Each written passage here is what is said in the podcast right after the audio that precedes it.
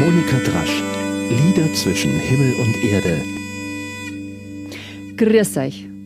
Heute kommt eine Ari, das heißt ein Jodler aus Niederbayern. Und zwar die Heiwische Ari, aufgezeichnet in Hunderdorf, Landkreis Straubing.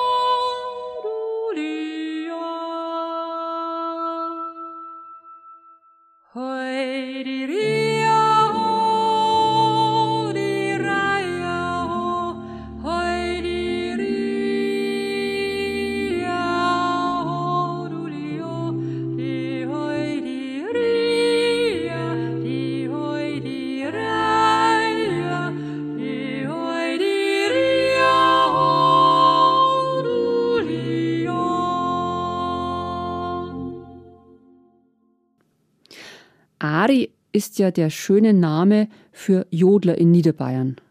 Ari bezeichnet aber auch einfach eine schöne Melodie, die langsam mit Stimme oder mit Instrumenten vordrang wird. Ich habe diese Liedform, aber wie gesagt, die man auch instrumental vortragen kann, kennengelernt als junges Mädel auf Seminaren des Landesvereins für Heimatpflege. Manche haben einen Text, andere nur Jodelsilben. Und das Singen von Arin kann man immer noch erleben, wenn man sich im Oktober auf den Weg macht zum Arin-Singer im Bayerischen Wald. Der Termin steht sicher ganz bald wieder auf der Webseite vom Landesverein für Heimatpflege. Ich möchte nächstes Jahr endlich auch mal wieder dabei sein. Die Heiwische Ari kann man finden im Liederbuch von Adolf Eichenseher in seinem Advents- und Weihnachtsliederbuch. Und zwar textlos. Es gibt nämlich auch ähm, Vierzeiler dazu, die müsste man sich aber suchen in Seminarheften beim Landesverein. Vielleicht passt aber dieses Textlose ganz gut für November, das Singen ohne Worte. Da bleibt Raum für Unsagbares. Und davon hat der November mit seinen toten Gedenktagen doch so viel. Am schwierigsten zu denken, der Tod. Dabei gibt er dem Leben im Grund erst seine Würde. Ein Leben ohne Tod nicht auszudenken. In einem frühen Bühnenprogramm mit Texten von Emmerence Meyer, der niederbayerischen Schriftstellerin, die 1906 nach Amerika ausgewandert ist, habe ich eine andere Ari, und zwar die Feiderer Ari, aufgenommen. Und ich habe damals mit meinem Sängerkollegen das Original, Original in Anführungszeichen, also die Tonaufzeichnungen, wo der Feiderer Hans, nachdem die Ari benannt ist, mit seinem Sängerfreund Helmut Rankel so unnachahmbar zu hören ist. Also ich habe so lange angehört, bis unser Nachsingen recht echt klang. Echt, wieder in Anführungszeichen. Das ist nämlich gar nicht leicht. Wenn man jahrelang gelernt hat, ohne Anschleifer zu singen, Töne also ganz grad zum Singen, ganz sauber, und das kriegt man in der Schule sehr streng gelernt, später auch im Studium, dann neigt der junge, ehrgeizige Mensch gern dazu, das dilettantische Singen beispielsweise von Banknachbarn in der Kirche als ganz fürchterlich und unkultiviert zu empfinden. Was für eine Hybris. Auf Volksmusikforschungslehrgängen, die ich als Studentin dann besucht habe, hat sich das bei mir dann gewaltig relativiert. Gott sei Dank.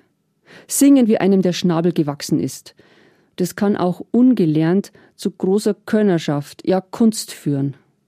Franz Schötz, vormals Leiter der Volksmusikstelle für Niederbayern und Oberpfalz des Bayerischen Landesvereins für Heimatpflege und jetzt in der Rente Bassist im grandiosen Projekt Liederlust, der sagt über die alten Sänger, unvorstellbar für mich als Basssänger, deren Fähigkeit, sich mit ihren rauen Kehlen in höchste Tenorlagen emporzusingen. Eine Kunst, die heute nur noch selten angetroffen werden kann. Soweit Franz Schötz. Wie gesagt, Basssänger jetzt in diesem Projekt Liederlust, wo man Lieder lernen kann und sich das einfach anschauen kann im Netz. Das müsst ihr gerne mal googeln. Nach einem meiner Emmerens Meyer Konzerte vor etwa 20 Jahren kam einer aus dem Publikum, der diese alten Sänger ganz konkret noch wirklich kennt hat und der hat mir versichert, genauso wie ihr zwei jetzt, genauso hat's der Hans gesungen die Phaedra Ari damals. Das war eins der größten Komplimente meiner musikalischen Karriere. so kann's gehen. Herzlich grüßt die Monika. Und jetzt kommt ja der Dezember. Mag sich jemand ein Weihnachtslied wünschen? Schreibt's mir gern unter info@monikadrasch.de. Vielen Dank. PS. Das Mitsingkonzert im Oktober mit Marienliedern in der Herz-Jesu-Kirche ist so schön gewesen. Nächstes Jahr machen wir es wieder, gell? Dann kommt's wieder. Vielen Dank nochmal.